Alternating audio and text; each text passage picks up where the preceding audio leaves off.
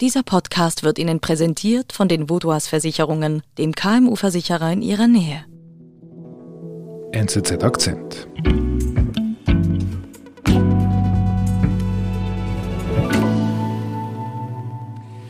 Mein Name ist Marcel Gier, ich bin seit vielen Jahren Reporter bei der NZZ. Marcel, du hast ähm, einen Artikel geschrieben über das Rätsel des Corona-Ausbruchs und ich muss zugeben, als ich den Titel gelesen habe von einem Artikel, nämlich war es vielleicht doch ein Laborunfall? Weißt du, wie ich da reagiert habe? Kann es mir vorstellen, ja. genau, ich habe so mehr so ein Olala. Da bewegst du dich aber in einem heiklen, sumpfigen Terrain. Das war mein Gedanke. Ich würde mal sagen, äh, wir bewegen uns auf einem heiklen Terrain und das erst noch in einem Podcast der NZZ. Der Punkt ist, dass die Labor, die sogenannte Laborthese, also dass das Virus aus einem Labor in Wuhan ausgetreten sein könnte, früh besetzt wurde von äh, Donald Trump. Er hat das instrumentalisiert in seinem Machtkampf äh, mit China und von daher war es besetzt, es war auch vergiftet und dieser Makel haftet der These an. Jetzt ist es aber so, dass die Frage ist derart zentral quasi, wie ist eigentlich das Virus in die Welt getreten? Und da finde ich, da, da darf es keine Scheuklappen geben, da darf nichts von vornherein ausgeschlossen werden, weil es von den falschen Leuten besetzt worden ist. Und es gibt gewichtige Argumente, es gibt äh, wichtige Player äh, in dieser Debatte, die ganz klar der Meinung sind, man darf das mindestens nicht ausschließen, man sollte das weiter verfolgen. Gut, dann wagen wir uns da mal hinein. Viele halten die sogenannte Corona-Labortheorie für Humbug, manche gar für eine Verschwörung. Reporter Marcel Gier findet, dass die Labortheorie und ihre Geschichte dazu zumindest prüfenswert sind. Wie beginnt denn diese Geschichte von diesem, sagen wir mal, mutmaßlichen Laborunfall? Das beginnt ganz genau am Abend des 30. Dezember 2019. Da lagen erstmals Meldungen vor aus zwei Spitälern in Wuhan, dass es zu einer Häufung von Erkrankungen an der Lunge kommt. Und man vermutete wegen dieser Häufung, wegen diesen außergewöhnlichen Erscheinungen oder Symptomen, dass da ein neues Virus äh, im Umlauf sein muss, das man nicht kannte bisher. Mhm. Und an diesem Abend war die äh, Laborleiterin eines Instituts von Wuhan war an einem Kongress und ihre Direktorin rief sie an per Telefon und erzählte ihr das. Und wer ist diese Forscherin, die den Anruf erhält? Wie heißt sie? Das ist die Frau äh, Xi Zhengli. Das ist äh, eine Koryphäe in der Forschung von Coronaviren. Sie arbeitet am Institut für Virologie in Wuhan und ist weltweit bekannt als sogenannte Batwoman, als diejenige Frau, die Fledermäuse erforscht. Also diese Professorin Xi kriegt dieses Telefon und ähm, was macht sie da? Also ihre Chefin hat ihr gesagt, sie müsse sofort alles äh, stehen und liegen lassen und sofort nach Wuhan zurückkehren in ihr Labor. Mhm. Das hat sie gemacht. Sie ist in den Zug gestiegen und ja, während dieser Fahrt hat sie sich überlegt, weil sie ist da die, die Spezialistin äh, in Sachen Coronaviren, Ausbruch von Pandemien, sie hat sich überlegt, gut, früher oder später musste es zu einem nächsten Ausbruch kommen. Einen nächsten SARS-Ausbruch. Zu einem nächsten Ausbruch von sogenannten SARS-Coronaviren. Mhm. Davon gibt es ja ganz viele. Ab und zu gibt es eine Übertragung auf den Menschen. Viele dieser Viren sind harmlos, aber einige eben nicht. Mhm. Mhm. Aber diesen Ausbruch hat sie im Süden von China erwartet. Da, wo all diese Fledermäuse leben oder sich aufhalten. Und in Wuhan selber gibt es im Prinzip kaum oder gar keine Fledermäuse. Und dann war natürlich ihr, ihr erster Gedanke, huch, äh, ich hoffe ja nicht, dass es aus unserem Labor ausgetreten ist. Mhm. Also ein kleiner Schock geht dir durch den Kopf. Sie war mehrere Tage beunruhigt. Also das hat sie dann später einer Journalistin erzählt, eines amerikanischen äh, Fachmagazins. Sie erzählt in diesem Interview von schlaflosen Nächten und dass sie alles äh, durchsucht hat in diesem Labor. Wie kommt sie denn darauf, überhaupt auf diesen Gedanken im Labor? Also gibt es denn da eine, einen Zusammenhang zwischen ihrer Arbeit und dieser Möglichkeit?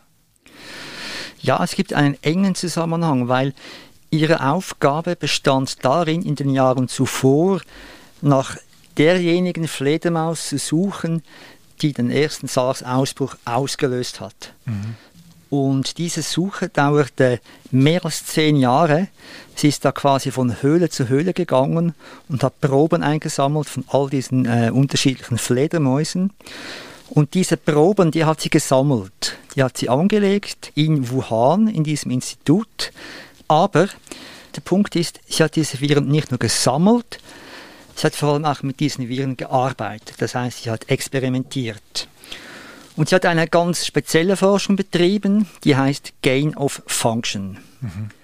Diese Forschung ist es, zwei Viren zusammenzufügen mit der Absicht, sie gefährlicher zu machen, sie ansteckender zu machen, sie tödlicher zu machen. Warum? Das äh, relativ schrecklich, hat aber im Prinzip eine gute Absicht, weil man will der Natur zuvorkommen. Man will ein Virus schaffen, das vielleicht später auch in der Natur entstehen könnte.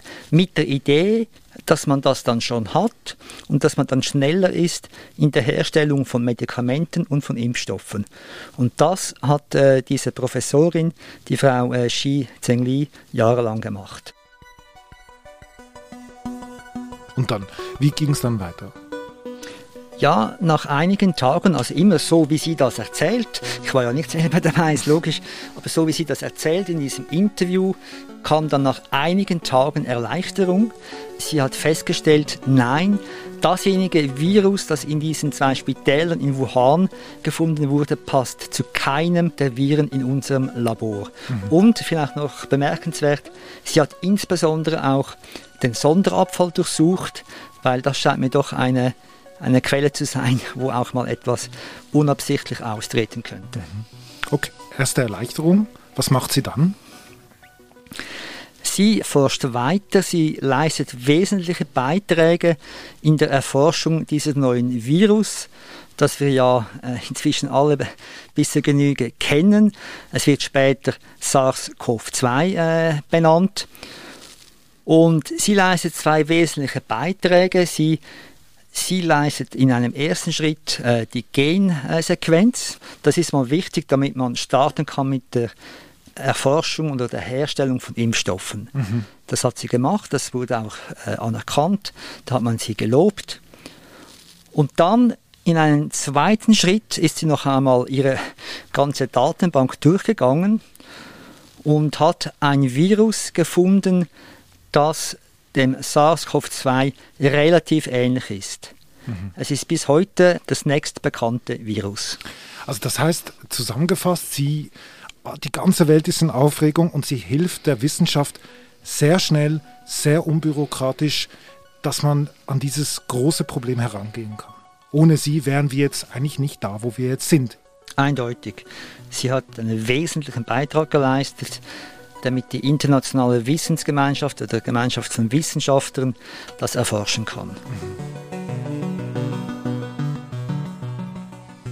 Gut, das ist draußen. Wie geht es dann weiter? Sie hat dann publiziert zu diesem nächstverwandten Virus. Sie hat es auch benannt, und zwar RATG13. Äh, ja. Wir dürfen sagen, du hast abgeschaut. Ich habe jetzt äh, auf meinen Platz geschaut, habe es zwar schon x-mal geschrieben in den letzten Tagen und Wochen. Wofür steht das? Ja, das steht für äh, die Gattung und, und die, die Art der Fledermaus. Das TG steht für den Bezirk, wo das gefunden wurde, mhm. ist der Tokuan. Und 13 steht für das Jahr, das heißt den, den, Zeitpunkt, wo sie das gefunden hat, und zwar im Rahmen dieser SARS-Forschung. Also was heißt das? Heißt das, dass dieser nächste Verwandte von diesem SARS-CoV-2, den wir jetzt so gut kennen, dass der bereits 2013 gefunden worden ist? Richtig, ja, das ist so. Er wurde damals gefunden, wurde in ihr Labor geholt und da gelagert, in welcher Form auch immer. Das tönt alles wunderbar. Es gibt allerdings ein, je nachdem, kleines oder größeres Aber. Darauf habe ich gewartet, auf dieses Aber.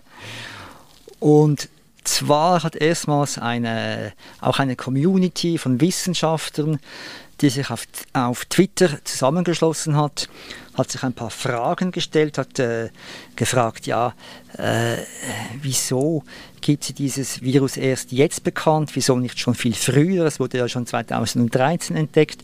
Und diese hartnäckigen, bohrenden Fragen führten dazu, dass Xi Zhengli ihre Fachpublikation in Nature ergänzen musste und sie musste quasi eingestehen oder sie musste einräumen oder ergänzen, sagen wir neutral, sie musste ergänzen, dass das Virus wurde nicht in einer Höhle gefunden, wie man das äh, voraussetzen könnte, sondern in einer Kupfermine. Mhm. Und diese Kupfermine Mochiang, das kann man googeln, die wird äh, zu einem zentralen Punkt äh, in der Frage, wenn es um die Laborthese geht.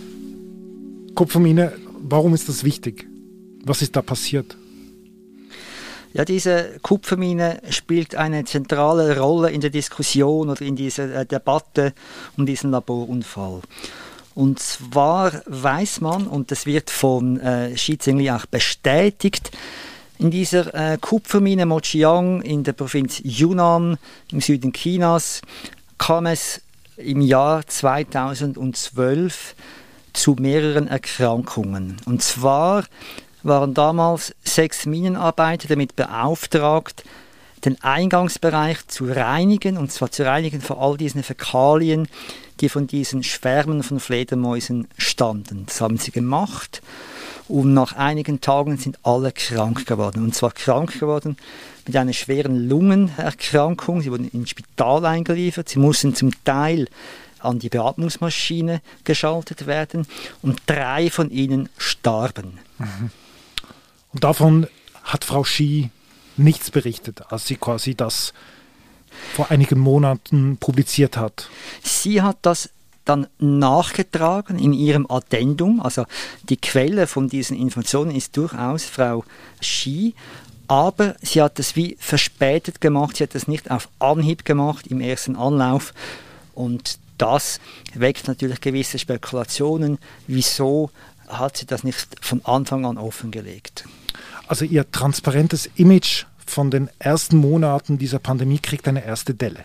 Das ist so, ja.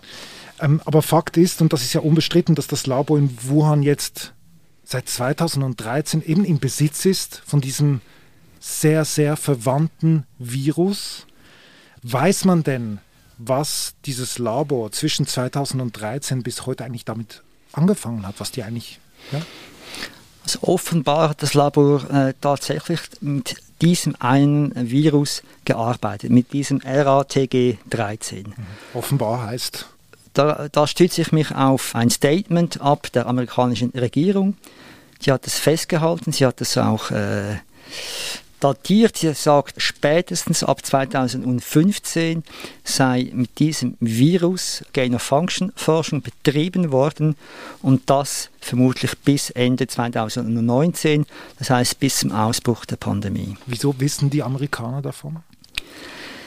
Die Amerikaner hatten Zugang zu diesem Labor in äh, Wuhan und zwar deshalb, das ist auch noch ein interessanter Punkt, in den USA gab es äh, schon vor einigen Jahren eine, eine Debatte um Sinn und Zweck dieser Forschung, dieser Gain-of-Function-Forschung.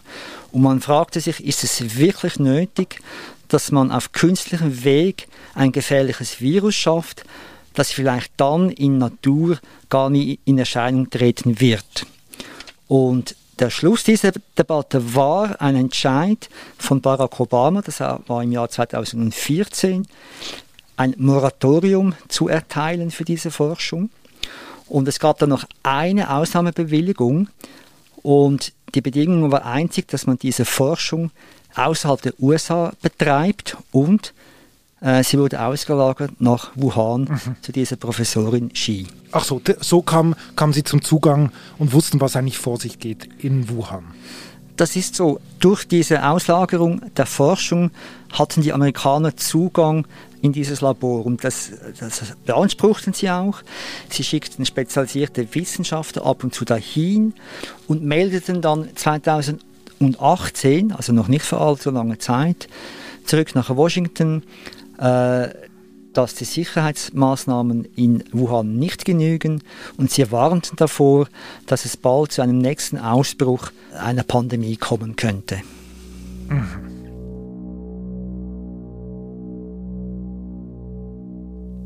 Also wenn ich jetzt dir so zuhöre und eins und eins zusammenzähle,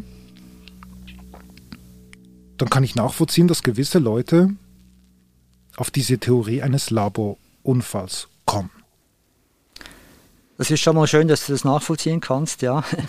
Mir äh, geht es ähnlich. Also du sagst eins zu eins zusammenzählen. Ich sage, es gibt eine Reihe von Indizien, die äh, es als möglich erscheinen lassen, dass das Virus äh, tatsächlich aus diesem Labor auf irgendeine Weise ausgetreten ist. Wir sind gleich zurück. Sie, Ihre Mitarbeitenden und Ihr Unternehmen sind jeden Tag auf einen verlässlichen Partner angewiesen. Dank der lokalen Verankerung kennen wir bei den Vaudois Versicherungen Ihre Bedürfnisse und können Ihnen flexible, maßgeschneiderte Versicherungslösungen anbieten. So können Sie Ihrem Unternehmergeist freien Lauf lassen.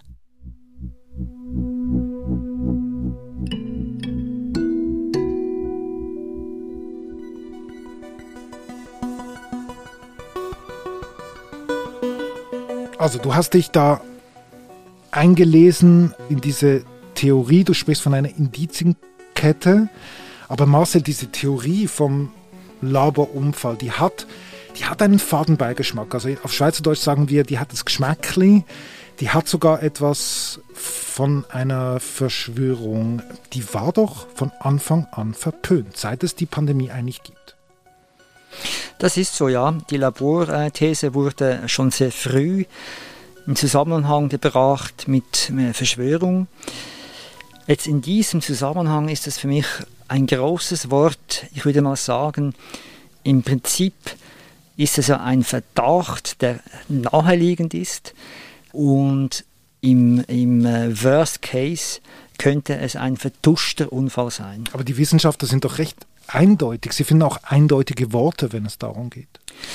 Die Wissenschaftler sind sehr eindeutig, das ist richtig. Also die überwiegende Mehrheit, die hat sich schon sehr früh positioniert. Sie hat gesagt, das Virus sei äh, unzweifelhaft äh, auf natürlichem Weg auf den Menschen übergesprungen über eine sogenannte Zoonose, das heißt äh, von der Fledermaus über einen Zwischenwirt. Das wurde schon früh eingegrenzt und im Prinzip wurde die Debatte dadurch auch abgeklemmt. Mhm. Und wenn du sagst, die Wissenschaft, also wer steht, wer ist das, die Wissenschaft, die quasi das von Anfang an ablehnt? Ja, es gibt eine, eine wegweisende Studie von einem Christian Andersen, das ist äh, ein Amerikaner. Dann gab es äh, Nachfolgestudien und diese machen einen entscheidenden Punkt geltend und zwar dass wenn man das Innere des Virus anschaut, also diese Genstruktur, da ist kein Bruch erkenntlich, also keine, sind keine Spuren äh, sichtbar, dass das Virus auf künstlichem Wege, zum Beispiel eben mit Gain of Function, zusammengesetzt worden äh, sein könnte, sondern es sei natürlich gewachsen. Mhm.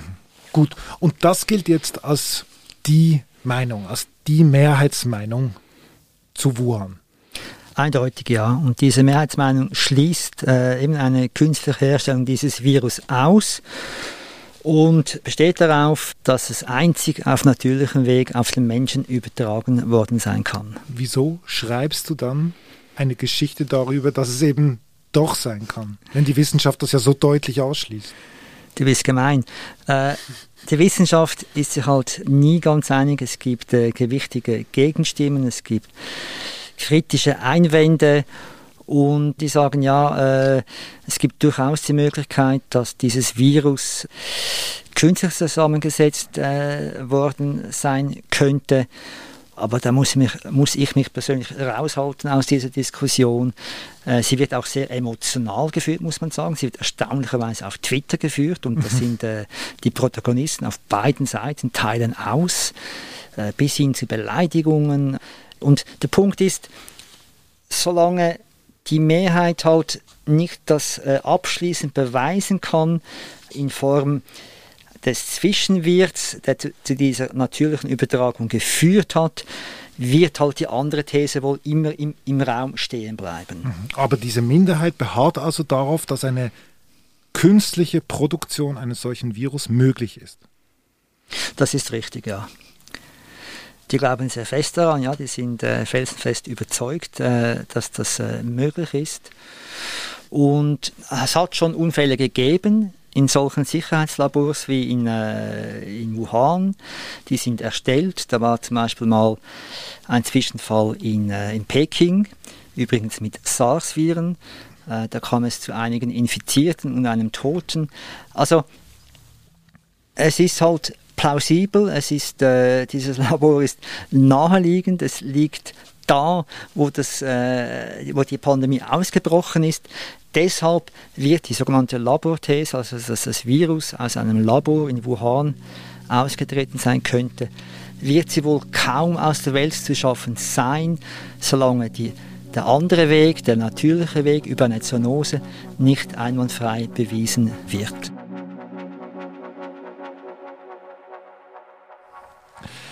Aber das klingt für mich immer noch recht gewagt. Also die, die Labortheorie oder diese Labortheorie, die stützt sich ja da doch auf Indizien und auf die Minderheitenmeinung dieser Wissenschaftler, die du gerade erwähnt hast. Das ist so. Äh, es ist eine klare Minderheit. Der Punkt ist aber, will man diese Minderheit in der Forschung ausschließen? Mhm. Es wird im Moment von der Weltgesundheitsbehörde, der WHO, untersucht, was ist eigentlich der Ursprung äh, dieser Pandemie, äh, an der wir jetzt seit weit über einem Jahr leiden. Mhm. Und da eine Spur äh, quasi auszugrenzen, das wäre ja im Prinzip schade. Man kann sich auch fragen, wieso eigentlich? Man kann ja die Hauptspur verfolgen, aber die kleine Möglichkeit nicht außer Acht lassen. Äh, ja. Mhm. Und wie ist die WHO da vorgegangen bis jetzt? Ja, die Geschichte mit der WHO ist noch einmal äh, komplex. Es gibt äh, eine Untersuchungskommission, aber die trägt zwar allgemein den Titel WHO, aber ist ganz klar ein Joint Venture zwischen der WHO und China. Mhm. Das heißt, sie ist hälftig besetzt mit Leuten aus China und mit Leuten aus anderen Ländern. Das hat zur Folge, dass beide Delegationen einen Konsens finden müssen. Und schlussendlich hat China durch das das Vetorecht und kann da stark Einfluss nehmen. Und die, diese Delegation, die war ja dort und die hat da ja ihren Bericht vorgestellt. Wie sind denn da die Reaktionen dazu?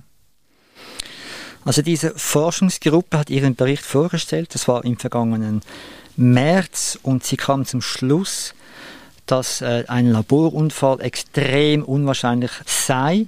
Und zwar derart äh, unwahrscheinlich, dass es sich nicht lohnt, diese Spur weiter zu ver verfolgen. Mhm. Interessanterweise hat dann tags darauf der Direktor der WHO, äh, Tedros, interveniert und hat gesagt, doch, sehr wohl, er wolle, dass auch diese Spur des Laborunfalls weiter untersucht wird. Und er ist auch nicht der Einzige. Also in den USA ist auch die neue Administration von Joe Biden ganz klar der Meinung, die These des Laborunfalls muss weiter untersucht werden. Das hat auch dazu geführt, dass in den amerikanischen Medien die Debatte seit Wochen und Monaten offen äh, geführt wird. Das ist eine völlig andere Tonalität als als ich das im deutschsprachigen Raum wahrnehme. Also da wird die Laborthese in den USA im Prinzip fast als gleichwertig äh, hingestellt und zwar von führenden Medien. Also ich spreche da von der Washington Post, vom Wall Street Journal, auch der Fernsehsender CNN hat keine Probleme, äh, mit Leuten Interviews zu machen, die sich ganz klar für die Laborthese aussprechen. Da äh, herrscht ein ganz anderer Geist. Du selber hast dich ja wochenlang damit beschäftigt. Was machst du jetzt damit? Ja, ich würde mal davon ausgehen, dass es uns noch eine Weile beschäftigen wird, äh, zumindest bis dahin, äh, wo ein Zwischenwert gefunden wird, also äh, ein Zwischenwert, der den Pfad zwischen der Fledermaus und dem Mensch abschließend nachweisen wird. Bis dahin wird es äh, immer wieder äh, hin und her schwanken. Und was mir einfach wichtig scheint, da wenn ich das darf, schließe ich mich gerne Joe Biden an und WHO-Direktor Tedros, dass man die äh, These des Laborunfalls sicher nicht ausschließen darf.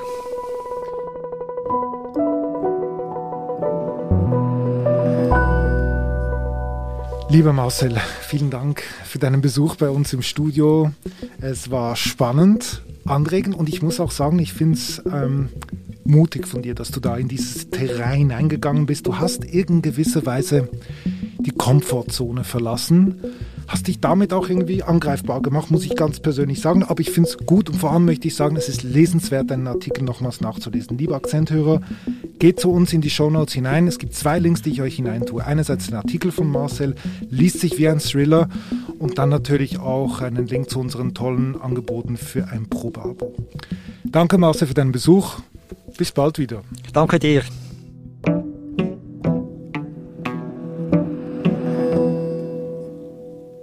Das war unser Akzent. Ich bin David Vogel. Bis bald.